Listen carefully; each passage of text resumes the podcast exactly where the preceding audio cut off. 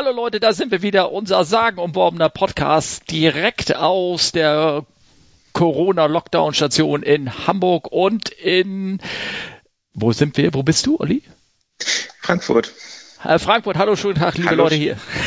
Hallo Steffen, das ist der Wahnsinn. Also wenn wir, wir nach längerer Zeit ich mache wieder ein Podcast äh, nee, CFU für nee, euch, nee, längerer Zeit, nein, nach längerer Zeit mit Video wollte ich sagen. Ah, ach so, okay. Und es ist so lustig zu sehen, wenn ihr sehen könntet, wie Steffen, was er für eine Mimik und was er für Gesten macht, das würde diesen Podcast so mit Leben füllen, zusätzlich zu seiner euphorischen Stimme, die wirklich toll ist, gerade bei der Begrüßung. Oh, und jetzt guckt er mich böse an. Ja, ich habe noch nicht mal Egal, ausgeredet. Also, also okay. So. Ja, äh, ja, das mag sein. Aber das Schöne ist, liebe Leute, äh, von ähm, Olli selber, dank seines hervorragenden Internets, sehe ich nur ein graumeliertes Standbild und äh, mein Telefon sagt schlechte Verbindung. Sobald sich die Verbindungsqualität verbessert, wird das Video automatisch fortgesetzt. Da sich aber unsere Qualität eigentlich nie verbessert, denke ich, wird nie wieder ein Bild kommen, oder? nee, wahrscheinlich nicht. Darf ich ganz kurz mal meine Zeremonie zu Ende führen? Also hallo liebe Leute, willkommen. Kampf Live ist ein Podcast und ähm, die Qualität hat sich gerade eben verbessert. Ich sehe Olli wieder in Bewegung. Wir haben Episode 41 schon. Respekt, Respekt, Leute. Äh, und heute ist der 8. November 2020. Willkommen an Bord. Hallo. Hallo Olli, wie geht's dir? Bist jetzt, darf ich dich jetzt wieder unterbrechen? Sehr gut. Jetzt darfst du mich unterbrechen, ja. Ach, ein Träumchen. Nee, gut geht's mir. Also, soweit. Ich kann mich nicht beklagen. Und bei dir? Ähm, äh, es ist eigentlich irgendwie alles unverändert. Ich bin immer noch nicht äh, wieder äh, beruflich äh, sozusagen unterwegs gewesen. Ich bin immer noch in demselben Status. Ich bin mal wieder ein bisschen äh, selber geflogen. Ich habe jetzt meine genügend äh, kleinen Stunden auf den kleinen Fliegern zusammen, nämlich fünfeinhalb. Ich kann jetzt demnächst in einen Evaluierungsflug gehen, um damit man mich dann nochmal überprüft, ob ich denn geeignet bin, sozusagen Fluglehrer zu werden. Und das möchte ich dann gleich zusammen machen, um das SEP IFA-Rating ähm, zu äh, tätigen, sozusagen zu ähm, ähm, einzutragen in meinem Schein, sodass ich ähm, Single Engine und IFA habe. Mal sehen, ob es klappt. Ich werde berichten. Das wird irgendwann in zwei Wochen sein oder so.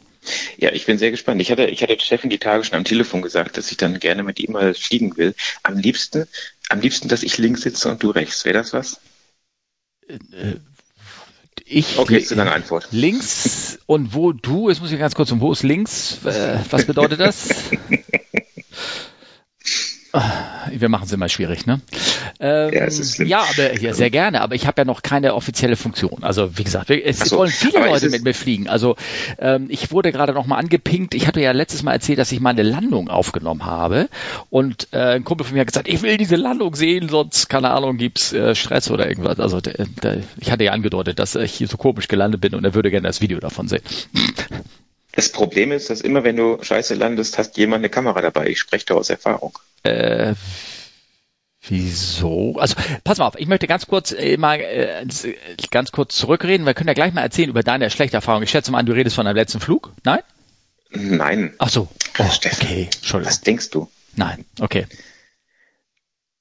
Du wolltest zurückschrauben? Ich wollte zurückschrauben. Ich wollte mich einmal ganz kurz ähm, sagen. Und zwar, ähm, letzte Folge wurde ich von eigenen vielen Leuten ange vielen Leuten, so vier Stück angepinkt, ähm, die, dass sie den, den Podcast nicht abspielen können in äh, diversen Pod Playern, Podcatchern. Ich glaube, zwei Stück wurden genannt. Und ich habe das Gefühl, das hängt damit zusammen, dass ich äh, Bilderchen immer in die Kapitelmarken mit reinblende und wenn ich da nicht genügend Sorgfalt mache, dann werden die nicht abgespielt und also auf ein bestimmtes Maß runtercroppe sozusagen. Und das werde ich diesmal machen. Und ich hoffe, dass es dadurch nicht diese Fehler nochmal auftauchen, aber ansonsten weiß ich wirklich nicht, woran es liegen könnte, dass in manchen Podcast-Playern das nicht abgespielt wird, weil ich habe das mit einem getestet auf der ähm, auf der äh, Betriebssystemebene vom Telefon lassen sich die Dateien abspielen. Ich, ich weiß nicht, was der, Pod, der, der Player da, ähm, warum er das nicht geht. Ich bin da sehr ratlos, muss ich sagen. Okay. Gut. Und ähm, ich werde es diesmal auch besser aufsteuern, sodass die, unser Podcast lauter ist. So, das wollte ich sagen. Achso, ich dachte, jetzt muss ich einfach nur lauter sprechen. Nein, nein, nein, nein, nein. Du musst einfach, ähm, äh, also das langt ja schon. Die Verbindung ist übrigens wieder schlecht. Wir haben wieder schlechte Verbindungsqualität. Also oder Inhalt? Nein. Ähm, so, äh, das ist das, was ich sagen wollte. Ich glaube, das kommt immer dann, wenn ich von dem Video-Chat-Software auf die Notizzettel schalte. Weil jetzt müsstest du mich sehen. Ja, jetzt kann ich dich sehen. Okay, alles klar, dann liegt es also daran. gut. Aber dann ja, mach, euch, mach euch die, guckt die Shownotes an, das ist ja auch wichtig. Ne? Ja. Wo bist du denn gerade? Was hast du gemacht? Wie geht es dir? Du bist geflogen. Ich hab, du warst richtig mit so mit Metall unterm Hintern unterwegs und so und warst in der Welt. Kannst du uns darüber erzählen? Ich möchte auch gerne solche Geschichten hören.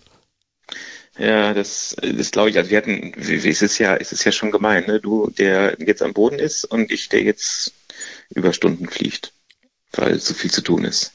Über Stunden fliegt oder nicht fliegt? Nein, also nicht Überstunden. Das, Überstunden fliege ich, ja, und ich so. habe in meinem Dienstplan Überstunden. Das ist beides. Ja, aber du bist aber auch ähm, lange jetzt nicht geflogen, kann das sein?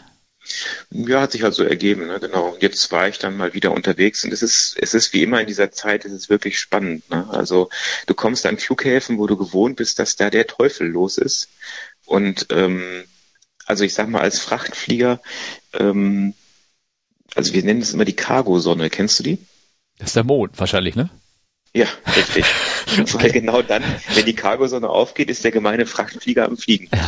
Das heißt, wenn du nachts auf irgendwelchen Airports äh, landest, sei es jetzt irgendwie, ich meine, du kannst jetzt große Namen hier ansetzen wie Chicago O'Hare oder Seoul oder Shanghai, dann kommst du da schon als Frachtflieger an und denkst du, ja, normal, ist nichts los. Wenn du dann aber mal, warum auch immer, Verspätung, Flugplanänderung mal tagsüber da fliegst, denkst du dir so, huha, sind da viele Flugzeuge. Und das ist gerade nicht. Ja, okay. Also das heißt, fliegt ja also, auch. Das ist schon zu Zeiten, wo, also nicht danach, ihr könnt jetzt euch sagen, euch leisten, auch zu Zeiten fliegen, wo normalerweise es nur Paxflieger fliegen? Oder wie ist das zu verstehen? Naja, die Flugpläne bleiben ja mehr oder weniger gleich, bloß äh, es gibt ja Länder, wo wir nicht aussteigen, also zum Beispiel in China. Ja. Und dann fliegen wir halt nach dem End- und wieder B-Laden weiter ähm, in andere Länder, wo das halt alles einfacher ist mit der Einreise, also zum Beispiel nach Korea, Seoul, das heißt, Seoul würde aber ich sagen. Das ist jetzt nur dann, wegen Covid, ne? Ja, ja, das ist ja. nur wegen Covid. Okay. Und dann kommst du dann natürlich da zu einer Uhrzeit an, wo dann plötzlich schon wieder Tag ist, weil du halt auch einfach ein paar Stunden länger unterwegs bist. Und wenn du da mittags landest und es ist irgendwie nichts los, dann denkst du dir, boah, das ist echt. Und ich meine, Korean Air zum Beispiel, du weißt, wie viel Jumbos die haben. Die, die siehst du an jeder Ecke, an jedem Flughafen. Ja, das stimmt. Und die stehen da auch alle gerade rum, ja. Die ja. stehen da alle rum und verpackt äh, äh, pflastern die da quasi das Vorfeld vom, vom Flughafen. Ne? Okay. Ähm, das heißt, du bist ähm, geflogen jetzt in einem Rutsch über China nach, äh, wo war das? Äh, Seoul. Äh, Seoul. Das ist ein langer ja, genau. Flug, ne? Das ist sehr lange, das tut auch irgendwann weh, aber gut, ist halt so. Ja. Und dann siehst du halt, also ich habe von deiner Firma noch ein Flugzeug gesehen, mhm. ein A350, der äh, ziemlich genau dann gestartet ist, als wir, als wir von der, von nach der Landung zurückgerollt sind. Ja. Und ähm, woran erkennst du, dass ein Flieger äh, leer ist? Äh, wenn er relativ steil nach oben steigt oder so, oder mhm. kurz vor allem wenig genau. ab, nach, ne? Und die gingen ab wie eine Rakete nach dem Start. Also das war schon bezeichnend, äh, mhm. wo du also wirklich gesehen hast, dass der Flieger wirklich nicht voll sein konnte. Ne? Und ja. also ja, der A350 ist toll, hat wahnsinnig tolle Triebwerke und gute Leistung, aber das war wirklich auffällig. Und ja. das, das ist halt schon, ja, das ist halt schon heftig, finde ich. Also ja. ja. Naja gut, und ich meine, der Aufenthalt da war jetzt nur relativ kurz und dann ging es halt auch schon wieder zurück. Von daher, ja, ja. Ist halt so. Ne? Ja, ja, In einigen, einigen Ländern, wo wir hinfliegen, darfst du halt gar nicht das Zimmer verlassen. Das ist natürlich ein bisschen unschön, wenn du irgendwie drei Tage sogar mal frei hast. Ja. Aber das bringt die Zeit also mit sich. Ja, kann mir vorstellen, das war. Und in, in Korea selber, ist da irgendwie, ich meine, wie, wie läuft's da? Ist das alles schön? Kann man da nochmal aussteigen? Oder musst du da mit Darth Vader technisch rumrennen? So wahrscheinlich sowieso durchs Terminal, ne? Aber musst du da, wird da ein Test gemacht ja, oder irgendwas? Du hast Maskenpflicht, reist, also die messen einmal die Temperatur und mhm. fragen, ob du Symptome hast und das war's. Das okay. ist relativ, deswegen ist es relativ entspannter. Das äh, okay. äh, ist doch sehr positiv, muss ich ehrlich sagen. Ja, das, ja. Äh, ja wie gesagt, ähm, ähm, in anderen Ländern, ähm, ich kann ja mal äh, Geschichten erzählen ähm, von äh, Kollegen, die erzählt haben, wie das ist, wenn man woanders fliegt. Also hier ähm, in, selbst innerhalb von Europa gibt es manche Ecken, wo du halt nichts machen kannst. Also ich habe ja schon ein paar Mal erzählt von, von Bangkok, wie das ist, oder von anderen Ecken wie Singapur oder sowas, wo du aus dem Hotel gleich raus ins Hotel, äh, Quatsch, aus dem Flughafen direkt rein ins Hotel und auch nicht wieder rauskommst. Und äh, sowas gibt es in der Tat auch in Europa. Also er hat erzählt, er war in Budapest. Da wirst du auch von einem, von einem ich sag mal, ich sage bewaffnet klinge ich jetzt, also von einem Sicherheitsbus-Team abgeholt und mit dem Bus direkt ins Flughafenhotel gefahren, also wahrscheinlich so satte 400 Meter Strecke oder irgendwie sowas. Und dann gehst du ins Hotel rein und das war's. Bleibst auf dem Zimmer, hast einen Layover, die zwölf Stunden, die du hast, und dann gehst du wieder zum Flughafen und fliegst wieder raus. Hey, ja, ja, das ist äh, bei vielen, ja. Ja, und also das, das gibt's nicht nur im Ausland, das gibt's auch in Europa. Und so zum Beispiel ähm, äh, gibt es ähm, sag mal hier, ähm, ähm, er sagt in Finnland zum Beispiel, da hat er gefragt, hast eigentlich auch irgendwie alles eingeschränkt? Und da meinte der eine Kollege zu ihm, der, der, der, äh, Zollmensch, wer immer da angesprochen hat, äh, wenn Sie sich in kleinen, von großen Gruppen fernbehalten, können Sie das machen. Ich meine, das ist eine komische Aussage, aber Sie sind dann auch ganz normal in der Stadt rumgelaufen, das geht dann. Ne? Mhm. Ähm, und äh, ich sehe gerade, wir scheinen Tweets zu bekommen. Also ich äh, kriege da irgendwelche Antworten hier auf, mein, auf meine Uhr irgendwie. Ich will auch mit irgendwie sowas. Sound Live ist übrigens super, werden wir gerade gehört. Ah, okay. Ah, okay. Und ich frage mich die ganze Zeit, warum du auf deine Uhr schaust. Ja, ich, die Tweets kommen irgendwie nur auf der Uhr an, und, aber mit wahrscheinlich äh, Minute Verspätung oder irgendwie sowas. Ähm, genau, also das ist ähm, das, was die Kollegen berichten. Er sagt, er hatte letztens mal in, ähm, in Sofia so ein ganz normales Layover. In Sofia sind sie ausgestiegen, konnten als Gruppe mit sechs Leuten, also crewtechnisch sind sie irgendwo essen gegangen abends, ne, und sind dann ins Hotel, also, ne, als in Zeit für jeder sein einzelnes Zimmer, nicht, dass wir wieder hier die ganzen Fantasien durchgehen, und, ähm, ähm, und sind dann am nächsten Tag wieder weggeflogen, sagt, das war wie früher, das war richtig schön, ne, aber es gibt dann immer wieder Schwierigkeiten, die Kollegen berichten natürlich, dass die Leute, die müssen auch an Bord alle Masken tragen, und was machen sie, wann dürfen sie nicht Masken tragen? Wenn sie essen oder trinken. Und was machst du, wenn du willst, dass du beim, dass du, dass du sozusagen möglichst lange deine Maske nicht trägst? Du isst zum Beispiel eine Stunde lang immer eine Blaubeere nach der anderen. Oder Nüsse. So viel Geduld, so, so, viel Geduld hätte ich gar nicht. Nein, aber das ist, verstehst du, was ich meine? Das ist so, weißt du, ja. wo du denkst so, oh, das ist alles nur. Und er hat mir letztens erzählt, er hat wirklich einen ausgeladen. Also er hat erzählt, es ging auch relativ heftig hin und her dann am Ende, weil das, ähm, weil, äh, weil es war, war, also wirklich, kommen Sie mir nicht nahe, weil Sie mussten ihn wegdrücken und so und ich bin Anwalt und ich habe hier einen Attest und aber das ist nicht das richtige Attest und das ging alles so ein bisschen hin und her und am Ende ähm, hat er gesagt, so jetzt vorbei ist das Gespräch bitte und so und dann hat er gesagt, ja gut, jetzt setze ich mich hin und sagt er, jetzt ist Ihre Chance vorbei, die hatten Sie jetzt gerade. Naja, wie das immer so ist. Und dann natürlich, eine, es ist schon eine emotional aufwühlende Situation und dann setzt sich da rein und dann soll sie ganz normal anlassen. Ne? Ja, das ist halt, das sind so die anderen Teile unseres Jobs. Also sagt er, ähm, es ist, bringt nicht immer viel, also wenn du mit so einem Scheiß noch belästigt wirst. Ne? Ja, ja, da bin ich dann froh, Fracht ja. zu fliegen. Was, ja, genau. Ja, die Fracht motzt nicht, wie heißt es, ne? Oder? Ja, Fracht motzt nicht, Fracht kotzt nicht. Ja. Ähm, Gibt es denn da auch jetzt schon irgendwie Kommentare jetzt oder sagen die Leute nur, läuft bei Twitter? Also du kannst ja mal das vielleicht monitoren, so zwischendurch. Ich glaube, wir haben da einen Zuhörer, um das ganz ehrlich zu oh, sagen. Okay, schöne Grüße. Hallo. Ja, ja, genau. Ich habe nur irgendwie Elon oder irgendwie sowas. Äh, ich habe das nur eben auf meine Uhr gelesen. Der hat, hat gesagt, Sound ist super. Aber es ist ein kleiner ah, Versuch. Ja. Wir fangen gleich, wir fangen gleich, äh, ja. klein an. Ne? Irgendwie so. Ähm, ja, aber wir haben, also wir haben ja nicht nur einen Zuhörer, wir, wir kriegen ja auch manchmal so richtige Fragen. Und diesmal haben wir eine Frage aus einer ganz anderen Ecke der Welt bekommen. Und das hat mich, also das finde ich ja toll. Ne? Ich, ich war sehr überrascht, muss ich sagen. Ähm, ähm, das, das, das, also wie man drauf kommt. Denn der Arne kommt aus Australien, schreibt er. Genau, und der hat uns zugehört. Also ich wusste gar nicht, dass das Internet so weit geht, also bis darunter. Ah, Steffen. Und äh, ähm, ja, ganz ehrlich, so, ich hatte mal so ein Gefühl, ich hatte ja, ich bin ja 92, habe ich meine erste E-Mail oder irgendwie so, ein, so eine Newsgroups irgendwie geschrieben und dann oder wurde es mit, nee, das war noch vor, vor, was, das war noch vor 1990 und da war mit Newsgroups und dann war auch mit E-Mails und habe ich eine E-Mail von einem bekommen, der in Kanada saß und das hat mich echt beeindruckt. Also da, ich meine mittlerweile, haha, lahm, lahm, ne? Ähm, aber damals war das noch so fantastisch. Arne hat was geschrieben. Soll ich mal vorlesen? Ja, mach du, du hast viel bessere, schnellere, deutlichere Aussprache. Er sagt, Verzeihung, mein Deutsch ist nicht sehr gut, aber ich höre jede Folge und freue mich jedes Mal darauf. Ähm, Dankeschön. ähm, und er schreibt, Olli Maseltoff. Ich habe erst mal googeln müssen, was das heißt. Das heißt sowas wie Glückwunsch. Äh, viel Spaß und viel Erfolg mit deinem Nachwuchs. Ähm, sorry, dass ich du sage, aber hier in Ausgedehnt ist alles sehr locker. Naja, also wir sagen ja auch immer du zu allen. Das ist ja, ja okay. Ja. Danke erstmal für die Glückwünsche, genau. Äh, Frage. Wie lange braucht man, und wird das auch geübt, um den Towerfunk zu verstehen? Der Klang bzw. Audio ist generell sehr schlicht und die reden so schnell. Man hört es ja in YouTube-Videos und ich selbst war mal im Cockpit und verstand nur Bahnhof. Wie macht ihr das?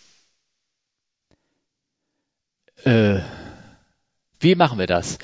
Ja, das frage ich mich auch manchmal. Ja. Die, die reden mit uns. Nein, ähm, willst du antworten? Doch, du kannst. Ähm, ich habe ich war gerade abgelenkt. Ich habe jetzt mich, ich habe die Tweets gefunden. Also wirklich wer, von ähm, wer jetzt alles dabei ist. Entschuldigung, wir unterbrechen das immer mit mit Sondersendungen von anderen Leuten, die ähm, die uns zuhören jetzt live.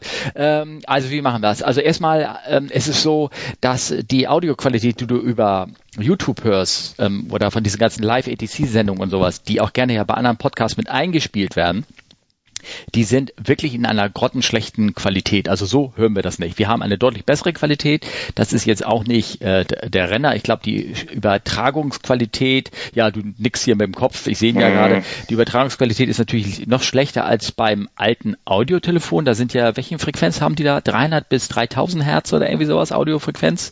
Übertragung. Da gibt es doch so eine Definition sowas, dafür. Ja, ja, also ja, genau. es ist ja. wirklich Sprach, Sprachfunk. Ne? Und äh, selbst wenn du, man könnte ja auch zum Beispiel über einen NDB-Empfänger einen Radiosender eindrehen und auch da die Qualität, die darüber kommt, also ein Mittelwellen-Radiosender, die Qualität, die darüber kommt, ist einfach frequenzbedingt schlecht. Aber was man über YouTube und diese ganzen Live-ETC-Dinger hört, das ist wirklich teilweise kaum verständlich. Und ich glaube, das hängt einfach ja mit den schlechten Antennenpositionen dieser Empfänger zusammen, dass sie eine eine schlechte Digitalkonvertierung haben oder irgendwas. Also manchmal kennst du diese Dinger live ATC, wenn du sie hörst so über Dings, das ist also so schrecklich weiß, hören wir das nicht. Oder? Naja, also ich glaube, ich, ich glaube, es ist schon für einen, für einen Laien ganz schön schwer zu verstehen. Aber ich sag mal so, ähm, ich will mal mit Steffen ein Experiment machen. Steffen, stell dir vor, wir sehen uns und ähm, ich sage zu dir, hallo Steffen, was würdest du sagen? Großartig. Und dir?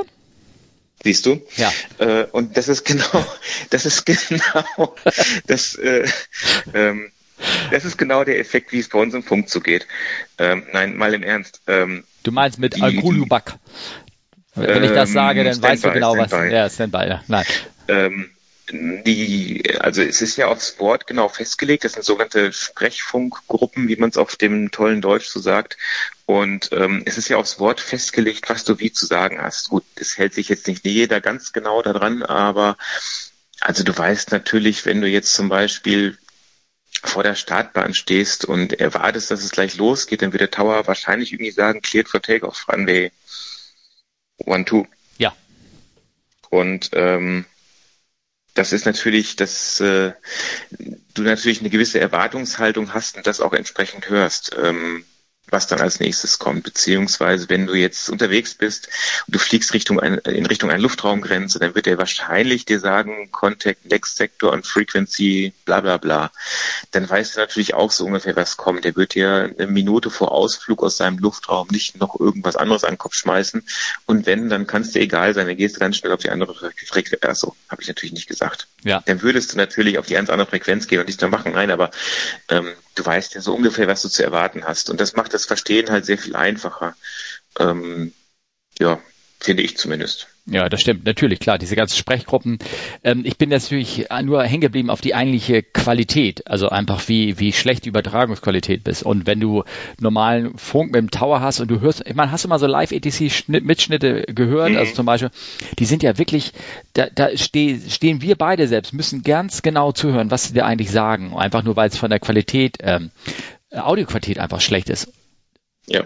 Und die Sprechgruppen sind da, was natürlich auch das berücksichtigt, wenn du mit anderen äh, Kurzwelle oder irgendwas redest, wenn du ja teilweise so gar nichts verstehst, also dass du immer noch weißt, was da gemeint ist und dass wir natürlich auch, um das zu verdeutlichen, auch gewisse Sachen ja anders sagen. Also nicht nur die Sprechgruppen haben mit, dass wir genau sagen, äh, was, was wir erwarten, wenn wir eine Freigabe bekommen, und ähm, oder was wir erwarten, wenn wir eine Zahl hören oder was wir erwarten, wenn wir eine Sicht, wenn wir eine nautische Meile hören, dann, dann wissen wir, ah, es redet von Entfernung. Wenn wir Fuß hören, dann wissen wir, er redet von von Flughöhe. Also jedenfalls so im Allgemeinen. Es gibt ja auch andere Leute, die benutzen andere Maßstäbe sozusagen. Ähm, mhm. Das sind so Maßnahmen oder dass wir die Zahlen halt dementsprechend aussprechen. Also zum Beispiel, dass es halt äh, statt äh, die, für die Zahl neun nicht Nein heißt, wie das deutsche Nein, sondern Neiner. Hm? Oder, oder dass man es eigentlich im Deutschen ist es halt 2, das kennen wir auch für die Zahl 2 und so andere Dinge, die ähm, wir aussprechen. Und da gibt's glaube ich, auch im Akeo dieses Pronunciation-Alphabet, wo selbst mal die Zahlen auch im Englischen irgendwie besonders anders irgendwie aussprechen soll, bisschen lange, länger oder irgendwas. Und dann denkst du, das ist ja, alles toll ja, geplant und dann fliegst du nach New York und dann hörst du den Funk und dann denkst du, scheiße, wo ja. bin ich gelandet. Ne? Ja, genau. Das Beispiel, diese englische Zahl Zwie, äh, das TH sprichst du ja nicht aus. Das ist, ist natürlich für Deutsche unglaublich toll, weil wenn Deutsche Englisch reden, sprechen, glaube ich, sowieso kaum das TH aus. Aber ähm, ja, genau. Das, ähm, also man, man kann sich reinhören und ähm, von daher, ähm, also da an Arne, das, ähm, ja, man gewöhnt sich dran, sage ich mal. Dann ähm, hat man das natürlich auch äh, sozusagen, äh, es gab diesen Minimum-Wortschatz, aber dann gab es über die Jahrzehnte immer wieder Vorfälle, wo Leute Unfälle oder wo es Flugzeug, Flugzeugunfälle gab, die auf Sprachdefizite zurück zu führen waren, dass die Leute nicht richtig sprechen konnten oder äh, wer mal im chinesischen Luftraum war, da, da gefunkt hat, merkt auch so, also da ist das Englisch echt rudimentär und deswegen hat man dann irgendwann auch angefangen, hey, wir müssen, wir müssen nicht nur, also es gab eigentlich immer schon ein Sprechfunkzeugnis, also die Deutschen haben es ja ganz großartig gemacht, BZF, AZF, äh, 1, 2 und was es da nicht alles gibt und, äh, und die Regularien, dass du ein deutsches BZF hast und eigentlich Deutsch funken darfst, die Sprechgruppen gelernt hast, aber theoretisch damit jetzt nicht nach, nach Österreich fliegen darfst, weil das ja ist ja ist ja ein deutsches und deutsches und kein österreichisches deutsches Sprechfunkzeugnis und so weiter, also die legalen Aspekte. Aber irgendwann hat man für ICAO dann auch ein Sprachlevel eingeführt, den man irgendwie haben muss, um halt Airliner fliegen zu dürfen. Ich glaube, das ist Level äh, vier, fünf, irgendwas, den man haben muss. Und, ähm, und dann kann man ähm, zu einem Sprachprüfer, Tester gehen, den ich ja übrigens auch mal gemacht hatte. Ne? Und äh, äh, kann dann sein Sprachlevel für alle fünf Jahre oder vier Jahre festlegen lassen und dann wird er in die Lizenz auch eingetragen, sozusagen, dass du dann dementsprechend korrektes Englisch hast. Und ich, du weißt, äh, dass das von der Akeo vor allen Dingen wegen Chinesen gemacht wurde. Ne? Ja, das kann ich mir vorstellen. Ne? Also, aber weißt du, wie die Chinesen das gelöst haben? Die haben sich doch alle Level 6 in, in einer Aviation Language gegeben, ne? Nee, die haben gesagt, wir sprechen alle, sind alles English Native Speakers, also Muttersprachler und brauchen keinen Test. Haben, bist du sicher? Weil ich kenne diese Geschichte auch immer so, aber sie haben gesagt, wir brauchen, wir sind alles Native Aviation Speakers sind sie auch, weil Chinesisch ist auch eine Luftfahrtsprache, genauso wie Spanisch, Deutsch sogar und Englisch, richtig? Ja, aber nicht international. Das kannst du auf deinem lokalen Platz machen, aber offiziell müssen ja. seit einiger Zeit die Chinesen auch alle Englisch sprechen. Ich meine, hält sich eh keiner dran. Ja. Aber ähm, ja. Naja, die Franzosen sprechen auch nicht Englisch äh, innerhalb von, von Frankreich. Also ich glaube schon, das ist eine, du darfst diese Sprachen benutzen, theoretisch. Also natürlich nicht international, aber innerhalb deines Landes ja. darfst du diese fünf Sprachen, die ich genannt habe, oder sechs oder irgendwas, darfst du im Luftraum benutzen. Und Spanier machen es, Franzosen machen es mit, also Spanier Spanisch, Franzosen Französisch untereinander. Ja, und die Amerikaner machen ja auch Amerikanisch und nicht Englisch. Ja, aber dann äh, kann ich natürlich das nächste Mal nach China fliegen. Äh, Shanghai, con, confirme, contacto radar. Ja, ja, ja. ja. Ähm, ja, naja, naja, es gibt also legendäre Unfälle, die auch durch Sprachdings verursacht worden sind. Hier Avianca-Unfall in New York aus den 90ern oder irgendwie sowas, legendär. Der ist ja so lange, der konnte ja nicht mal mitteilen, dass er low on fuel ist und sind am Ende, ist in der Sprit in dreimal Final ausgegangen. Ja, ja, und ich meine, wenn du dir, ich meine, du bist ja nicht so der ähm, Filmfan, aber guck dir Pearl Harbor an, da ist es ja gut gegangen. Äh, was? Kennst du nicht Pearl Harbor? Dieses, dieser tolle Luftfahrt-Helden-Epos von den beiden Freunden, die dann im Krieg zusammen kämpfen äh, äh, und dann ein Manöver fliegen. You go left, right, no right, right, left, right. Äh? Nee, nee, nee, okay, ja, es ist schlecht. Äh, ich sehe, es ist ähm, ja. filmografisch ist es nicht so dein. Ja, und ich kann mich an diese Szene gerade nicht so erinnern. Das mag sein. Den Film habe ich natürlich äh, gesehen, aber ich habe ihn glaube ja, auch genau, nur einmal genau. gesehen und äh, naja, die, okay. Die fliegen damit, die fliegen damit F-16s, ne? Ah, ah, oh, äh, Du meinst, das hat nichts mit dem alten Pearl Harbor 1942 zu tun, oder? Ah, ich bin, ich bin echt lost. Den Film habe ich, glaube ich, nicht gesehen, von dem du gerade redest. Ich kenne nur The Final Countdown, wo einfach mal der, der, das ist auch so ein alter Schinken. Kennst du das nicht? Final Countdown, wo auf einmal die auf einmal urplötzlich tut sich ein Zeitloch auf und auf einmal fliegen, geht der Flugzeugträger ist auch mal schwuppdiwupp 42 und könnte Pearl Harbor äh, beenden und äh, bevor er das machen kann, kommt das Zeitloch wieder schwuppdiwupp und schon sind sie wieder äh, wieder in, in, der, in der Zeit 1980 oder irgendwas, wo das war. Es ist so ein Scheißfilm eigentlich. Also, aber man sieht viele Flugzeuge. Es ist so ein Schritt vor Top Gun, weißt du, aus den 80ern. So tolle ja, Flugszenen und, okay. und bla, blub und so. Man hat sich überlegt, wie, wie Werbung machen für, ne? Du weißt. Ja. Also, Filmemacher sitzen am, am Tisch mit ein paar Bier und ja. sagen, holt mal Bier, ich habe eine Idee. Ja, genau oh, okay. Äh, wollen wir, äh, Frage beantworten? Äh, Entschuldigung, ich muss Die wieder, haben wir ja beantwortet. Machen wir weiter. Äh, Sprech, äh, Sprechfunktionen, es gibt Sprachprüfungen, äh, Arne, und äh, man versucht das irgendwie hinzukriegen. Und wir hören besser als du es über YouTube. Das möchte ich ähm, klar. Und wir sind auch, auch gewohnt, aus jedem Kauderwelsch eine Flugnummer rauszuziehen im Kopf, weil wir das halt oftmals gehört haben, trainiert. Und trainierte. Cocktail-Party-Effekt nennt man das. Den gibt's wissenschaftlich so, habe ich mal irgendwann gelesen in der Zeitung, Cocktail-Party-Effekt, wenn du auf einer Cocktail-Party bist und du hörst ganz, ganz, ganz viele Leute reden, deinen Namen, weil du so trainiert bist, deinen Namen zu hören, den wirst du am Ende trotzdem aus diesem Sprachwirrwarr raushören. Und so hörst du auch deine Flugnummer raus, also die Sprechgruppen, wenn du angesprochen wirst. Da setzt er so ein, so ein Low-Pass-Filter im Kopf, wird eingesetzt und dann kann man das da irgendwie raushören. Also mein Cocktail-Party-Effekt ist, dass ich mit dem Abend immer weniger verstehe und dann der Breitbandfilter einsetzt und ich immer weniger meinen. Aber dafür redest du dann immer, immer mehr und, und äh, ja, genau. vieler, aber inhaltlich Nein. weniger. Ne? Ja, ja, das ist okay, gut, alles klar. Herrlich, sehr schön. Okay.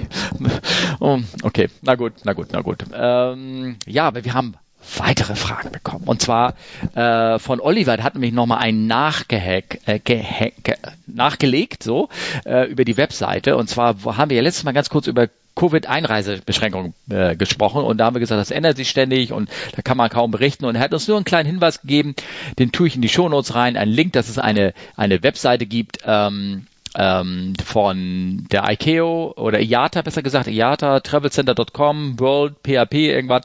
Und da kann man dann nachgucken, wie gerade die aktuellen Reisebeschränkungen für Crews und Besatzungen und etc. sind, wenn das einer interessiert. Ich verlinke das in die Show Notes und ihr könnt das gucken. Da sind zum Beispiel detailliert die Sachen aufgeschrieben, die du hättest machen müssen, wenn du in China gelandet wärst, zum Beispiel. Mhm. Ja? Also okay. wen das denn interessiert. Dankeschön. Bitteschön. Äh, danke, Oliver, besser so gesagt. So müssen wir das sagen. Ne? Ähm, dann sind da genau. noch ganz, eine ganz frische Frage reingekommen. Die habe ich ja, ich habe heute gefragt, ne, von Irako eine Frage über die Kotzkurve. Kennst du die Kotzkurve? Das würde mich jetzt schon wieder in die Richtung ähm, in die Richtung Cocktailparty-Effekt bringen. Aber ich glaube, er meint was anderes. Er meint was anderes. Er hat, ähm, ähm, er hat geschrieben in seinem Tweet, ähm, sag mal, ähm, ihr, das wurde schon bei Aerotelegraph schon mal besprochen, aber vielleicht könnt ihr auch da was zu sagen.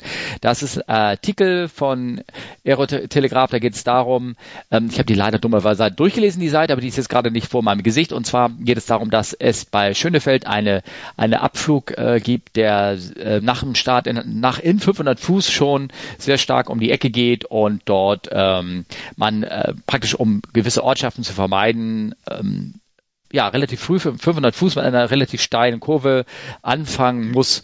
Und das wurde halt mehrfach kritisiert von ja, Flugsicher Flugsicherungsverbänden, von der Vereinigung Cockpit natürlich und alles, ob das, ob das denn sein muss, sowas. Und da wollten wir mal dazu einen Kommentar dazu machen. Hast du die Seite zufällig auch nicht gesehen? Ich habe sie mir angeguckt, ja. ja ich auch. Ähm, ganz kurz einmal, Steffen, ja? kann ich einmal ganz kurz rausgehen aus äh, gewissen Gründen? Ja. Ich komme gleich wieder. Ich weiß, es ist schwierig wegen der Live-Sendung, aber da, ähm, wenn ich, da, ich lasse es einfach laufen, Moment. Leute, ihr ein bisschen zuhören. Ich mache mir hier Marker und ist gut. Ja, dann kann ich euch weiter unterhalten. Soll ich das euch irgendwas erzählen? Ich kann ja mir mal ja mal dieses Ding hier angucken nebenbei. Dann kann ich euch mal ganz kurz sagen, falls ihr unterwegs seid mit dem Auto und vorlesen. Ähm, so, und ähm, es geht darum, dass Aero Telegraph hat geschrieben, dass, erstmal die scheiß Cookie-Banner weg soll. Die Kurve ist legal, aber sie ist nicht optimal. Und das geht, äh, die Vereinigung Cockpit kritisiert eine Abflugroute am Hauptstadtflughafen BER, ähm, dass man dort ähm, über die Risiken, und es geht, das, der Grund für all das ist eine 145 Grad Rechtskurve, startet schon kurz nach dem Start an der Höhe von etwa 600 Fuß. Ähm, und äh, genutzt wird diese Hoffmannskurve von der Südbahn bei Ostwind. Sie erspart mehreren Ortsteilen Gemeinden in Süden in Berlin, im Süden Berlins Lärm. Die Pilotengewerkschaft Vereinigung Cockpit hat allerdings schon lange Sicherheitsbedenken. Aerotelegraph hat nachgefragt bei Felix Gotthard und ähm, so, und kritisiert es, weil es halt sehr eng ist, sehr hohe Arbeitsbelastung und ähm, ob man das nicht irgendwie anders machen könnte, wegen Vogelschlagproblemen und alles Mögliche, wenn dann in dem Moment ein Triebwerk ausfällt und alles, was dazukommt. So, wie ist in Ihrer Augen die Lösung, dass man halt gerade erstmal 1000 Fuß fliegt? Ja, das ist so der Standard. Ne? So, und jetzt geht es darum, was wir darum meinen. Und ähm, Olli scheint möglicherweise gleich wieder da zu sein. Er schüttelt den Kopf und nimmt das Telefon und ist immer noch nicht da. Ach nee, er muss sich wieder neu einwählen. Okay, gut, alles klar. Das muss ich mal hier auf den Knopf drücken. Eine Sekunde. Klar, Moment, klar, Moment. Ich finde das. Wo ist meine Seite? Ich muss die finden. Äh, ja, ich habe die gefunden. Die ist irgendwie zigtausend. Okay. So, Olli, bist du wieder da? Ja. Ich bin wieder da. Ja, ich musste, ich habe die ganze Zeit die Leute unterhalten. Ich habe ein bisschen was über dein Privatleben erzählt, ne? Sehr gut, sehr gut. Also Internigkeiten und sowas und. Äh, weißt du, wie lustig das ist, wenn du jemanden siehst, bevor du ihn anrufst? Äh, ach so. Zuckst zusammen, ja. wirst ganz hektisch und äh, ja. ja. Du wirst jetzt nicht glauben, wer mich gerade angerufen hat. Äh, nein. Ich äh, weiß es auch nicht mehr. Ich kann mich an den Namen nicht mehr erinnern. Ja, aber es war einer vom, der uns zuhört. Nein. Nein, es war eine Dame am Telefon. Das iPhone sagt ja immer, von wo die Leute anrufen, aus Saarbrücken. Und ich kenne eigentlich so niemanden aus Saarbrücken. Ja. Und die sagte, schönen guten Tag, ich wollte mit der Animal Lounge sprechen, möchte gerne eine Führung haben. Animal Lounge. Okay. Also, dass ich so ein Tier bin, hätte ich wirklich nicht gedacht. Ja, sehr schön. Ah, okay. Entschuldige bitte. Ja. Nee, weil die, die hat irgendwie dreimal angerufen und ich dachte, es wäre jetzt wirklich was Dringendes. Ja, okay. Wenn man auf dem Sonntagmittag dreimal auf dem Diensttelefon ja. anruft, finde ich, dann ist es schon mal. Ja, muss man mal rangehen, meinst du, ne? Okay. Aber nein, ich, also auch wenn mich jemand anderes anrufen möchte, nein, ich bin nicht die Animal Lounge. Also okay. ich habe vielleicht andere tierische Angewohnheiten, aber. Ja. Das äh, wollte ich da jetzt auch nicht so ausführen. Ich hätte vielleicht eben gerade nicht deine Telefonnummer, äh, als du nicht online warst, posten sollen, oder? Ja, danke, Steffen, ja. genau. Ja, okay, gut. Äh, ich habe aber den Leuten so ein bisschen die Webseite vorgelesen. Das habe ich gemacht, um jetzt mal wieder zurück zum Thema zu kommen. Sehr gut. Ja. Und zwar geht es darum, dass halt enge Kurve und VC kritisiert und auch andere kritisieren natürlich, dass wenn man die Kurve in 500 Fuß geht, dass man möglicherweise die Arbeitsbelastung hoch ist, wenn man einen Vogelschlag hat, Triebwerkausfallen, also diese Momente. Und ich, ich weiß gar nicht, ob ich das jetzt irgendwie bewerten müsste oder wollte. Ich wollte eigentlich nur sagen, ich habe hier mal ein Beispiel rausgezogen von 2015, da habe ich die Karte gefunden. Ich weiß nicht, wie das jetzt aktuell ist immer noch, dass es solche Kurven schon an, an vielen Flughäfen gibt oder zumindest gab. Also ich habe ja als Beispiel ja. Bremen da reingemacht. Kennst du ja. das noch, irgendwie sowas? Zufällig die Bassum Ja, Bremen, Bremen kenne ich, da war ich schon mal. Ja, das okay. ist eine schöne Stadt. Äh, warst du auch im Flughafen und bist abgeflogen? Äh, ja, bin ich. Okay. Tatsächlich mal. Ich habe in Bremen meinen SEP IFA-Check geflogen. Das kommt mir vertraut vor. Irgendwas habe ich da gerade von gehört. Okay. Ja, ja gut. Ähm, und hast du auch diese Basum 4 Alpha von der Runway 27 geflogen mal? So? Hm, weiß ich nicht, ich vermute fast, weil wir waren halt mit so einer 172er Cessna unterwegs, die jetzt okay. im Vergleich zu irgendwelchen Airlinern noch ein bisschen langsam ist. Und ich glaube, die wollten uns ganz schön schnell da von der erweiterten Centerline wegkriegen, ja. also von der Runway-Verlängerung. Ähm, also ich würde mich nicht wundern. Ja. ja. Also die, ich kann die mal ganz kurz hier vorlesen, ich habe die nämlich rauskopiert. Wie gesagt, Bremen von 2015 habe ich die Karte gefunden im Vorflight, der steht extra darüber, dass sie nicht mehr aktuell ist. Ich habe also keine Ahnung, ob diese Departure noch geflogen wird. Und die Basum for Alpha heißt Climb straight ahead to 500 feet, also wirklich nicht hoch. Left turn, complete turn bis in 1,3 dmi von äh, dem dem Platz die Miete, was da gerade ist. Und mhm. du sollst praktisch eine, ja, so, so eine 80-Grad-Kurve ähm, innerhalb von 1,3 Meilen oder irgendwas machen. Ich interpretiere das jetzt mal so, ich müsste mir das nochmal auf der Karte angucken. Also auch eine enge Kurve, tief ran. Also man von den, ähm, kennst du, du bist doch, du äh, kennst du noch aus, so Banklimits in den Regeln, wann du dann welche Kurve machen darfst und sowas? Hast du da schon mal was von gehört? Ach, ich darf nicht mit einem Messerflug über die Runway fliegen? Nein, darfst du nicht. Darfst du ah. nicht. Ah. Ja, natürlich, klar. Ähm, darfst du denn überhaupt in 500 Fuß so eine Kurve machen? Klar kannst du eine Kurve machen. Darfst du auch an den 300 Fuß machen? Das ist jetzt ziemlich gemein. Ja, darf ich auch. Aber auch mit 30 Grad Bang? Nein, also, das nicht mehr. Nein. Nein, also das ist die, die Schräglage, also die Bank ist natürlich, ähm, je niedriger man ist, umso limitierter, was ja auch, was ja auch Sinn macht irgendwo. Ne? Ich glaube, ähm, ich weiß nicht, wie es bei euch ist, aber bei uns war das doch so in eigentlich kein Turn unterhalb von 300 Fuß und es aber 5 Grad äh, Schräglage ist keine ist keine Kurve, ja? Oder waren es 10 Grad? In der 5 Grad Schräglage ist keine Kurve und in äh, 300 Fuß könntest du schon 10 Grad machen, in 400 Fuß halt 15 Grad und äh, die vollen Bankangle mit ähm, äh, 25 Grad Bank oder 30, wenn extrem nötig, dürftest du äh, erst in 500 Fuß machen. Ich glaube, so sind die Regeln. Ja. Ne? Genau. Ja, genau. Und ähm, also von der Seite her schon an den Limits ran, wie ihr hört. Äh, fliegerisch so schlage in einem zwei Herzen. Dieses eine Herz sagt, oh, ist doch geil, mal so legal so, so eine Kurve zu machen, ne, weil schön und wenn nichts los ist, kein Wetter, kein gar nichts, ist es wirklich harmlos. Aber die, äh, wenn man das aus Sicherheitsaspekt sieht, ist natürlich klar. Du hast da in der Kurve, wenn du da einen Engine Fair hast, dann ähm, musst du definitiv auf dieser Kurve raus, weil dann wirst du diese Kurve nicht weiterfliegen können. Damit hast du Funkbelastung, damit hast du allen möglichen anderen Quatsch und möglicherweise machst, machst, machst du in dem Moment etwas, mit der, dem der Fluglotse nämlich überhaupt nicht rechnet, nämlich dass du zum Beispiel einfach nur geradeaus fliegst. Wenn du, was du machen würdest, wenn du so einen Triebwerksausfall hättest. Ne? Also von der Seite ist es schon, ist es schon eine, ein, ah ja, eine höhere Belastung, wenn was wäre zum Beispiel. Kennst du noch diese alten Turboprops Departures ähm, in Frankfurt? Also ich fliege nicht ganz so lange wie du. Ich bin nie mit einem Turboprop in Frankfurt gewesen. Ich auch nicht. Aber es gab mal so eine Freigabe immer, wenn die auf der 2.5 gestartet sind und irgendwie frei sein sollten von der Runway 18, die ja am Ende der ähm, 2.5 ist, ne? Mhm. Ähm, dann gab es immer Make, äh, make äh, hier, Left Turn after Departure between Runway and Runway, between Tower and Runway 18. Ach cool, nee, kannte ich gar nicht. Das war also eine offizielle Departure, sind die halt so vor der Runway 18 abgebogen, sodass die Departures auf der Runway 18 ähm, halt nicht dadurch beeinflusst werden. Und das ist natürlich ein ähnliches Ding und ich schätze mal, auch die werden das, ja, werden damit in 300 Fuß auch schon angefangen haben oder so, je nachdem, wo die mhm. abgehoben sind. Ne? Ja, ja, ja, klar. So, ja, oder was sagst du dazu?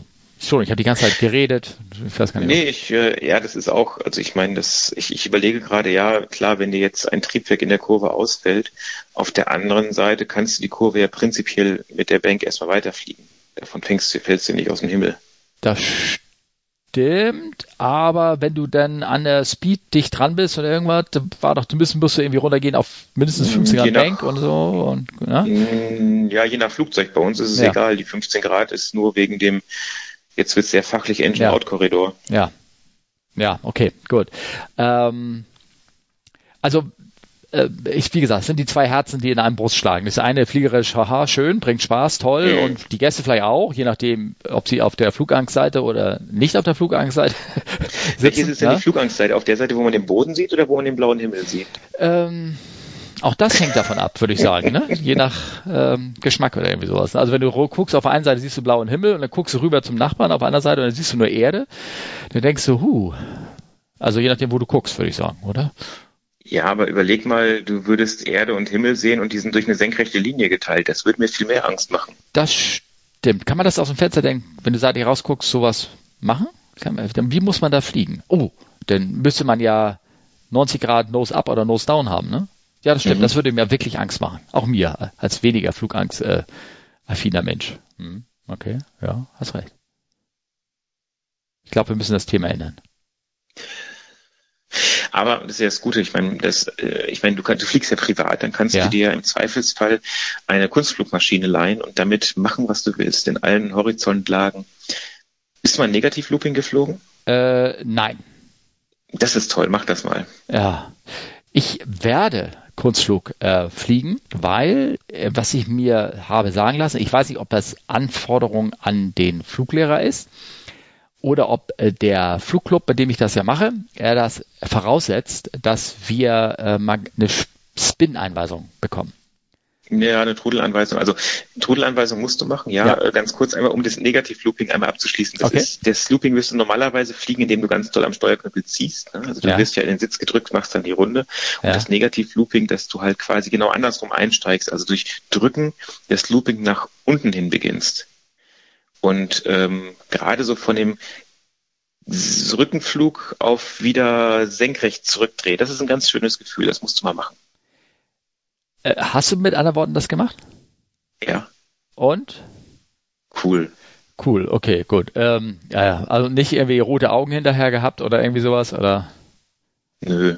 Ja. Nee, also extrem war das. Ist ja die Frage, wie viel, geh, wie viel gehst, du ziehst oder drückst. drückst. Ja. Ähm, das, äh, das ist schon witzig. Also das ist so ein bisschen, ich sag mal, das ist wie ein Sicherheitstraining fürs Auto. Das sollte man auch mal gemacht haben. Ja, klar. Ich bin mal gespannt. Ähm, ich habe schon gesagt, dass ich ja nicht ganz so magenfest war, so als wir das mal äh, damals in äh, ähm, Phoenix gemacht haben. Also ähm, müssen wir und die vom Flugclub so, los, lass es uns ihm sagen, dass er das machen muss. Und das filmt ihr, das filmt ihr. Ja, ja, ja. Keine Sorge, ich werde das, ich, also wenn, wenn, wenn, wenn das möglich ist, also wenn er der andere, ich sitze ja nur dabei, ich habe ja keine Einweisung da als Kunstflug, ähm, ich werde ja neben dran sitzen, wenn er das macht, werde ich auf jeden Fall eine Kamera reinhängen, definitiv. Ne? Aber ich weiß nicht, ob der sagt, nee, die fliegt mir um die Ohren oder irgendwas, keine Ahnung. Ich, will, ich weiß es nicht. Ne? Schauen wir mal. Kann ich verstehen, ist ja, ist ja nicht mein, mein, meine Verantwortung. Ne? Ja. Ähm, ja, ähm, auch so viele Sachen, die man in der Zukunft hin berichten könnte. Zum Beispiel auch eine andere Frage, die ist eben gerade ganz kurz noch reingekommen und war von Sebastian, der wollte fragen, ob, man, ob wir ganz kurz über Fliegen in den USA allgemein erzählen könnten. Er hat, glaube ich, gerade wegen der Präsidentenwahl, die gerade äh, stattgefunden hat, sehr stark an die USA gedacht. Und ähm, die Frage ist aber sehr, sehr allgemein gehalten. Also folgendes, ganz kurz, Sebastian. Ich werde diese Frage, also ich, ich weiß nicht, ob Olli war aber ich werde sie nicht beantworten. Ich habe aber einen Kandidaten im Petto, der wunderschöne Geschichten über die USA erzählen hat, damals, als er in Phoenix die Ausbildung gemacht hat. Den, der hat, den habe ich schon auf dem, auf dem Zettel und der sagt, ruf mich in zwei, drei Monaten an, der ist gerade sehr busy. Ähm, und den würde ich dann gerne mit da reinbringen und dann können wir vielleicht ein bisschen darüber plaudern. Das ist wirklich zum Brüllen komisch, was er erlebt hat. Ja, also es gibt sehr lustige Geschichten, sehr schöne und ich kann es auch sagen, Steffen, ich habe zweimal äh, eine Tour gemacht. Also einmal im Südwesten, also sprich, wir sind in LA gestartet und sind zehn Tage lang zu dritt mit so einer kleinen Maschine durch die Südwesten, äh, durch den Südwesten getourt. Das war sehr schön. Also das Ziel war einfach Flugstunden äh, sammeln, um den deutschen Schein zu verlängern, was günstiger war, absurderweise nach USA zu fliegen, dort zu fliegen und wir reden über äh, Las Vegas, über Yosemite National Park, über Grand Canyon, also die ganz tollen Ecken. Ja. Und es war günstiger, als dieselben Stunden in Deutschland zu fliegen. Also inklusive aller Unterkünfte und dem Hin- und Rückflug äh, ja. nach Los Angeles. Ja, das kann man verstehen. Und dasselbe Programm haben wir dann ein paar Jahre später nochmal gemacht und zwar sind wir nach Florida geflogen, ähm, nach St. Augustine, das ist in Nordflorida, haben wir uns einen Flieger gemietet und sind dann ähm, Florida die Küste runter und auf die Bahamas. Hm. Das war auch sehr schön. Also das, äh, da kann man auch einiges zu erzählen. Ähm, ja, und auch da, das war günstiger. Also das ist so absurd, weißt du, das ist günstiger. Wenn, wenn wir Leuten erzählt haben, wir fliegen auf die Bahamas, dann war das immer so, pff, ja. Ähm, wir haben, man kann es ja so sagen, äh, pro Person für alles, also Essen, Unterkunft, Hinrückflug, Flugzeugmiete, alles, alles, alles 1000 Euro pro Person gezahlt. Das ist natürlich eine Menge Geld. Aber für den Spaß, den wir da zwei Wochen lang hatten, war das wirklich, äh, war wirklich toll. Und wann war das? Äh, grob zehn Jahre her. Oh, okay. Ah, okay, alles klar. Äh, ich hatte eine ähnliche Sache vor 20 Jahren gemacht. Da war ich übrigens auch auf den Bahamas. Ah, siehste. Äh, ja, Walker's Key. Äh, kann man momentan nicht hinfliegen, weil Hurricane rüber und so. Kaputt. Hm, okay, ah, ja. Ja, okay. Ähm, ja, aber vielleicht ein anderem, aber ich habe ja noch ein paar andere Themen da irgendwie raufgezogen. Ich, ja, ich, ich gehe jetzt immer, ich hoffe nicht zu, zu schnell in schnellen Schritten hier vorwärts durch unseren Podcast, aber vielleicht können wir ja auch nochmal über ähm, Sachen erzählen, die in der Luftfahrt passiert sind. Passieren Sachen in der Luftfahrt? Ja, also obwohl ähm, ich fand äh, zwar als folgendes, also ich äh, kurzes kurzer Themenwechsel. Ähm, Sebastian, wie gesagt, das Thema können wir gerne mal aufnehmen, dann muss ich aber nochmal nachdenken, irgendwie, was uns da erlebt ist damals in, in Bahamas und du vielleicht auch oder sowas. Wenn, wenn wir Lust mhm. haben, können wir darüber erzählen. Ähm, ich habe jetzt ein anderes Thema, weil ich mich gerade mal wieder auf für diese Sendung auf Aviation Herald rumgetrieben habe und da bin ich auf zwei zwei äh, Dinge gestoßen und zwar äh, Dinge, die aus Flugzeugen fallen. Und zwar ja, gab es einmal den Fall ähm, von Rutschen, die aus dem Flugzeug rausgefallen sind. Das finde ich irgendwie sehr spannend, dass die Flug Flugzeuge ihre Rutschen äh, verlieren. Das ist aber schon auch schon mehrfach vorgekommen. Das habe ich schon mehrfach gelesen. Deswegen wollte ich vielleicht mal darüber erzählen oder was anderes, was rausgefallen ist, wenn, wenn Flugzeuge irgendwelche Sachen verlieren. Hast du das gelesen? Ich dachte, ich dachte, aufmüpfige Passagiere, die schmeißt du immer so raus. Tür auf, Passagier raus, Tür zu. Geht das nicht? Äh, ja, ja. Ich glaube, du solltest mal wieder Passagier manchmal, fliegen. Ja, manchmal, also, manchmal würde man das doch echt gern machen, oder? Ähm, äh, ja, ja. ich habe Passagiere und nicht Kollegen gesagt. Ja, ja, ja also. schon, schon klar. äh, du wirst doch bestimmt auch manchmal eine Fracht rausschmeißen. Ich meine, du hast auch schon Schweine an Bord gehabt. Komm, erzähl doch nichts. Oh, nee, oder Schafe oder Ziegen? Was Schweine, Schweine an Bord hast du mindestens immer zwei, die sitzen ganz vorne. Ja. ja, aber du hattest mal Tiere an Bord. Kühe, was war das? Oder? Nee, Schweine hatten wir auch schon, das ja, stimmt schon. Siehst ja. Also komm. Ne? Ja, fühlte ich mich wie zu Hause, ist doch alles gut. Ja, ist alles gut. Also ich habe hier einen Fall rausgesucht und zwar, äh, wo Rutschen rausgefallen sind. Und zwar, da hat sich am, draußen am 320 auf der Dreiertür steht da, ähm, Link 3, ist 321, glaube ich. Ne? 321. Oh, also ist aber die Tür, ist nicht die Rutsche über der Tragfläche, oder? Doch, das ist dann die Rutsche über die Tragfläche, ne? der ja vorne ja, genau. ist. Ja, ja. Und da gibt's mehrere Fälle von, dass die, die Rutsche in den über den Tragflächen, die ist ja in so einer Box drinne, die sich nach außen öffnen muss, sozusagen. Und damit sie dann, wenn sie aufgeblasen wird, sich über die Rutsche nach hinten ausbreitet. Und da ist jetzt schon mehrfach vorgekommen, da sind so manche Fälle drinne, dass da ähm, einmal hier von Thomas Cook zum Beispiel, aber das, da war das eine 757, aber auch 320 weiß ich, 321 mehrere, äh, da hat sich diese Klappe gelöst und dann ist die Rutsche rausgefallen und ja, auf dem raus in der Luft und dann irgendwo unten gelandet. Also ähm, manchmal hast du echt Dinge, die vom Flugzeugen fallen, das ist nicht gut, oder? Ja, also ein äh, Bekannter von mir hat auch mal ein Stück Landesklappe über Mexico City abgeworfen. Äh, war die irgendwie schlecht oder so, oder wie ist das passiert, oder? Das weiß ich nicht. Also ich habe das nur mal so am Rande mitbekommen, ja, aber okay. wiedergefunden haben sie den nicht. Das war, äh, als das passiert ist, über irgendeiner Favela und ich glaube, die ist jetzt irgendwo gut verbaut worden. das kann natürlich sein, ja. Eigentlich oder aus zu Öldosen verarbeitet worden. Ja. Kann auch sein. Aber ja, das ist Gut, es passiert halt. Ne? Ja, klar. Wieso so. denn Öldosen? Für Öldosen, weil, Laserlink, Dinge, die aus Flugzeugen fallen, Öldosen. Ähm, ich eigentlich nicht mich darauf der, auf dieses Kapitel gekommen. Und zwar bei Aviation Herald äh, ist Geschichte von einer, äh, jetzt am 1. Oktober oder 10. Oktober, einer Russia 747, die von Antalya irgendwie nach Moskau unterwegs war, jetzt voll besetzt mit wie viel Personen? Hast du das zufällig gelesen? Müssen wir nochmal draufklicken auf den Link. Ne? Wie viele äh, Leute? Ja, das war die eine Russia B744 so. vom, ne, von Ed Moskau. Die war unterwegs vom Moskauer Sheremetevo nach Antalya mit 520 Passagieren an Bord. Ja, die also, werden vollgepackt. Die werden vollgepackt und vor allen Dingen jetzt überleg mal 520. Das, das ist äh, das ist mehr als ich äh, 85 bei uns einladen. Also ja, aber ihr habt ja auch keine reine Eco-Bestuhlung. Oder ich meine, das ist ja wahrscheinlich nicht mal Eco, das ist ja Sardinenbüchse. Aber ja, das ist. Das, das ist Sardinenbüchse also. und ist sie natürlich, Passagiere, da sind wahrscheinlich auch äh, 30 Infants mit dabei, die irgendwo auf dem Schoß gesessen haben und sowas. Die werden ja auch das als Passagiere. Sein. Ja, ja, ja, die werden garantiert ja. mit da reingezählt werden. Ne? Also von der Seite her, weil die ganzen Kinder haben ja, brauchen ja keinen Sitzen, ne? die unter Zweijährigen. Und äh, die sind losgeflogen und hinterher hat man Runway Expansion gemacht oder zufällig und dann hat man gesehen, dass da Metallic Debris auf der Runway war und äh, das Flugzeug ist ganz normal. Ähm, hä? Ach, das, the aircraft returned to Moscow as flight Nummer so und so und after about 90 minutes on the ground and landed landed safely back in Moscow. Das ist ein bisschen komisch geschrieben, ne? Ähm, Nee, es ist losgeflogen, ist, jetzt verstehe ich das, ist in Antalya gelandet und hat da 90 Minuten Turnaround gemacht und ist wieder zurückgeflogen nach Moskau und ist, ist nichts passiert. Und dann hat man halt dieses, diese Debris untersucht und äh, hat äh, herausgefunden, das waren Öldosen, Mobile Jet Oil 2.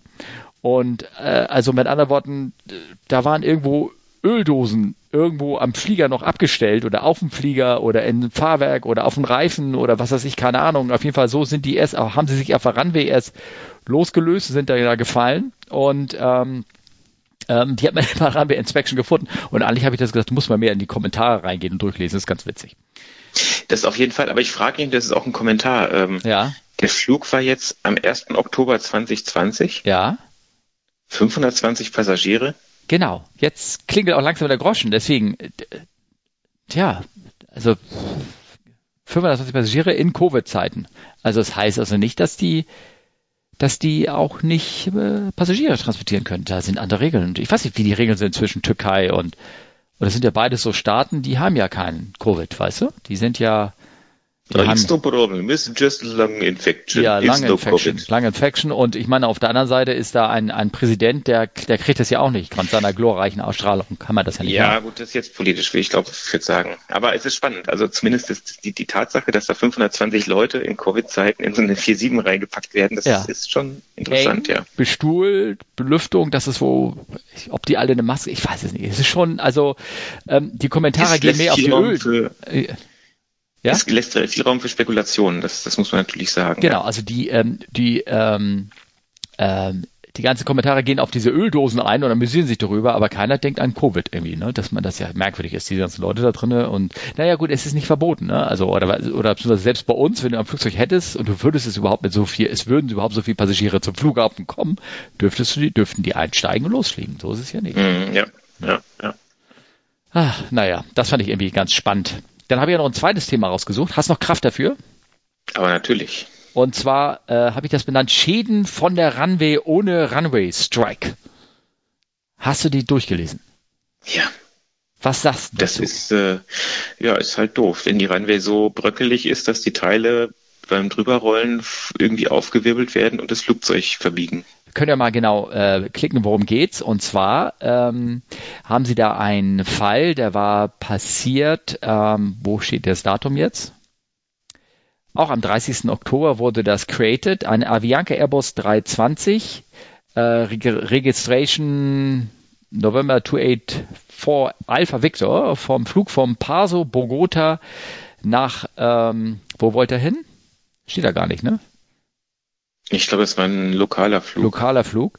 Ähm, also hat, lokal, also da in der Region. Ja, genau. Der ist ähm, äh, gestartet und ähm, dann hat man ähm, geguckt, denn beim Abheben konnten der Tower oder irgendwas, wenn ich das richtig gesehen hat, ähm, konnte schon sehen, dass da irgendwas abgefallen ist.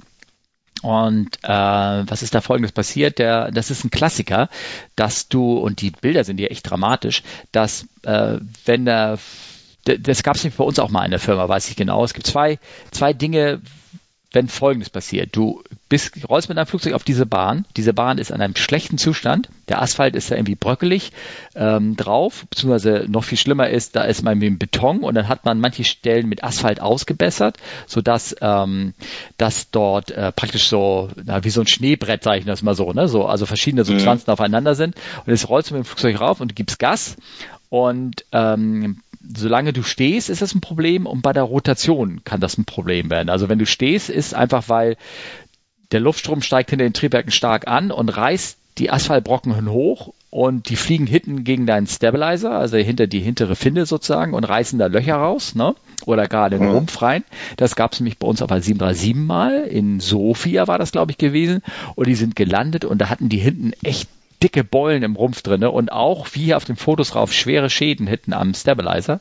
Und mhm. ähm, und der andere Problem ist, und das ist der nächste Link, den ich in die Show jetzt getun habe, das ist ein Unfall äh, gewesen, der war in Aberdeen, äh, UK in 2005 und da sind wirklich dramatische Bilder drinne da ist das passiert, äh, dass in dem Moment, wenn der Flieger rotiert, passiert ja Folgendes, denn ähm, wird der Abgasstrahl in der Rotation nochmal so richtig schön auf den Asphalt gerichtet, weil die Nase ja hochgeht. Gleichzeitig geht hinten das Heck runter, sodass dann der, der Abgas oder der, der Schubstrahl die Asphaltbrocken, die hinten rausgerissen werden, denn aus der Tragfläche, es gar nicht mehr so weit haben, hinten an das Heck zu fliegen, weil das ja auch noch nach hinten runtergekommen ist.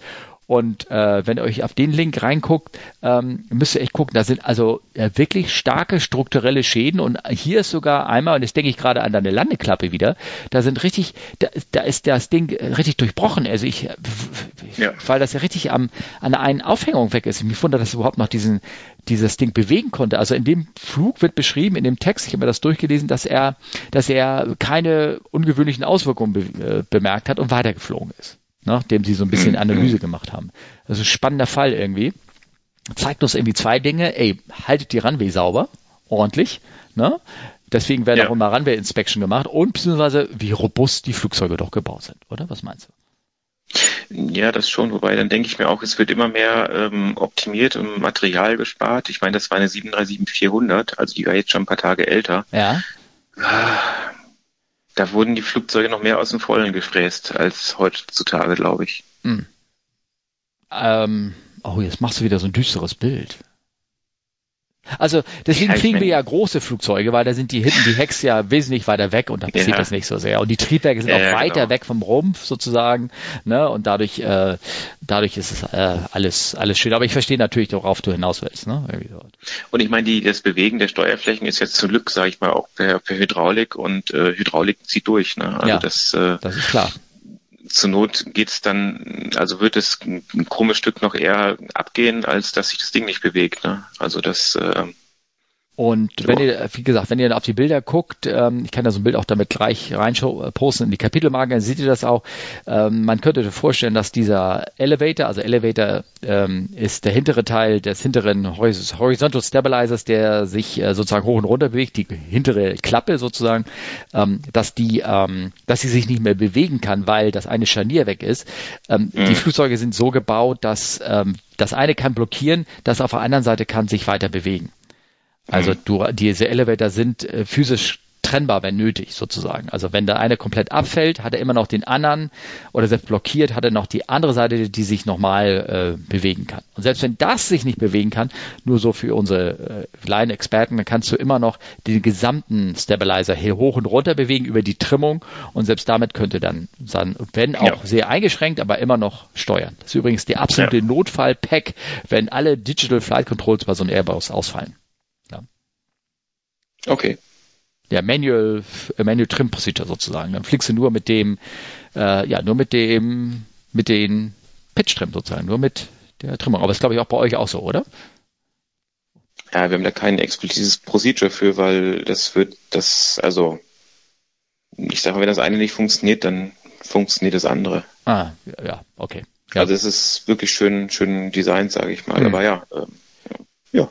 Ja, klar, sozusagen. Aber ich meine, kaputte Runways, das, das siehst du ja in vielen Ländern leider. Ja, also ich ja, weiß, ja. Venezuela waren wir ein paar Mal und äh, das war auch ganz gruselig, wie schlecht, im schlechten Zustand die Runway waren. Mhm, ja. Deswegen fahren re regelmäßig Runway Inspect. Habe ich erzählt von einem Kollegen, der, ähm, der äh, sich mal moniert hatte über die Frequenz. Ähm, da fuhr nämlich der Runway Inspection, der fuhr auf die Bahn rauf. Das ist übrigens derselbe Kollege, den ich mit, mit reinnehmen möchte hier in den Podcast mal, wenn er über Amerika erzählen sollte. Ähm, er sagte, sie standen auf der Bahn und dann kommt der Runway Inspection Car, hat noch, geht noch schnell auf die Bahn für ihn und fährt mal so ein paar Meter ab. Ne? Der fuhr also rauf und er mhm. gab Vollstoff, Vollstoff mit seinem Saab, die fahren ja meistens diese Saab-Frequenztester und fuhr da mit seinen satten 200 irgendwas über die Bahn rüber und bog dann so nach einem Kilometer wieder ab. Ne? Und ähm, ich weiß nicht, ob das vor der Landung war oder auf jeden Fall irgendwas. Na, auf jeden Fall ähm, hat er gesagt, wie will der denn beim Tempo was sehen? Hat er so einen Kommentar ähm, gesagt, ne? Ja. Und dann sind er so rangerollt an die Parkposition und dann machte er so einen Outside-Check und dann stand der Typ da mit seinem Wagen, ne? Und sagte, du, waren, waren Sie das eben gerade, die Bemerkung gemacht habt? Äh, ja. Wollen Sie mal mitfahren? Kann ich Ihnen mal was zeigen? hat okay. er natürlich dankend angenommen. Ne? Und das war irgendwie, es war nachts so und schon irgendwie und dann sind die mit dem Saab da rauf an die Bahn und der hat oben drauf so ein Set von äh, fünf, keine Ahnung, 300 Terawatt Landescheinwerfern oben drauf. Ne? Er hat einen extra Motor, ja. der ist verstärkt, extra Generator, der ist verstärkt, um das überhaupt alles machen zu können. Und dann sind die da über die Runway gedonnert. Ne? Und mit diesem Licht, was ganz stark strahlte und ganz flach war, ähm, sagt er, da konntest du jeden Kieselstein auf der Runway erkennen, selbst bei dem hohen Tempo. Wenn du es da längs gedonnert mhm. und dann runter, dann sagt er, okay, alles klar. Ja, also du kannst zumindest sehen, was auf der Runway ist. Du kannst natürlich nicht sehen, wenn da Risse in der Runway sind, aber dafür ist diese Inspection auch nicht gemacht. Ne? Dafür gehen die dann ja. lieber zu anderen Zeiten irgendwie rüber. Naja, das sagte, das war ganz spannend. Ne? Ja, das glaube ich. Ja. ja. Cool. Ah, so. Hast du denn noch eine schöne Geschichte, Steffen? Ah, hast, hast du nicht mal eine so. für mich? Du bist geflogen. Ich kann nur ah, andere ja, Leute Geschichten wiedergeben. Ich, ich erlebe ja nichts mehr, weil da ist ja nichts mehr los im Luftraum. Ah, okay. Also ich könnte, äh, du guckst natürlich auf die Shownotes und da habe ich nämlich stehen, thailändische Prinzessin. Ich glaube, das hatte ich letztes Mal schon angedeutet, ne? Oder irgendwie so. Ja, und es weckt natürlich Interesse. Ne? Also es ist aber nur eigentlich ganz harmlos. Ich komme deshalb darauf, auf die Geschichte, weil ich hatte ja in der vorletzten Folge hier unseren Piloten Patrick und seine Geschichten, die er erzählte mit den ganzen VIPs, die er irgendwie so erlebt hat oder hatte. Also ich, ich weiß es nicht, ich habe mir das Buch nicht geholt. Ähm, und ähm, da fällt mir auf, dass wir natürlich auch gelegentlich mal VIPs hatten. Also ich hatte einmal persönlich Herrn Gorbatschow die Hand geschüttelt, weil er nämlich bei uns an Bord war, separat rangebracht und das fand ich schon sehr beeindruckend, ihm die Hand zu schütteln. Ne? Also es sind so hat sie nur die Hand geschüttelt, Menschen irgendwie, aber du hast den gesehen, ja, der Fleck oben auf seiner Stirn, den gibt's wirklich. Ähm, und du hast seitdem die Hand nicht mehr gewaschen, trotz Covid? Lass mal ganz kurz gucken. Nee, riecht immer noch nach Ihnen, ja, alles gut. Achso, ähm, okay, ja. Ja, ja, nein, äh, alles gut. Ähm, und, äh, nee, aber, und zwar folgendes, es gab mal so, so einen kleinen protokollarischen Fehler. Es gibt ja immer so bei so Royals oder sowas, so Protokolle, die irgendwie eingehalten mhm. worden sind. Ne? Und äh, ganz stark ist natürlich auch, äh, also folgendes, da war eine thailändische Prinzessin, also ich weiß nicht welchen Grades oder sonst was, die kam an Bord, die wurde auch vorher mit dem VIP-Transporter rangebracht, also mit einem separaten Bus oder Fahrzeug, was extra für, dafür eingerichtet ist. So kam übrigens auch Herr Gorbatschow an Bord vor allen Gästen als Pre-Boarding, ne, VIP-Pre-Boarding. Und sie kam also mhm. rein, hatte ähm, saß in der, in der, nett in der Business vor dem Vorhang und setzte sich dorthin. So.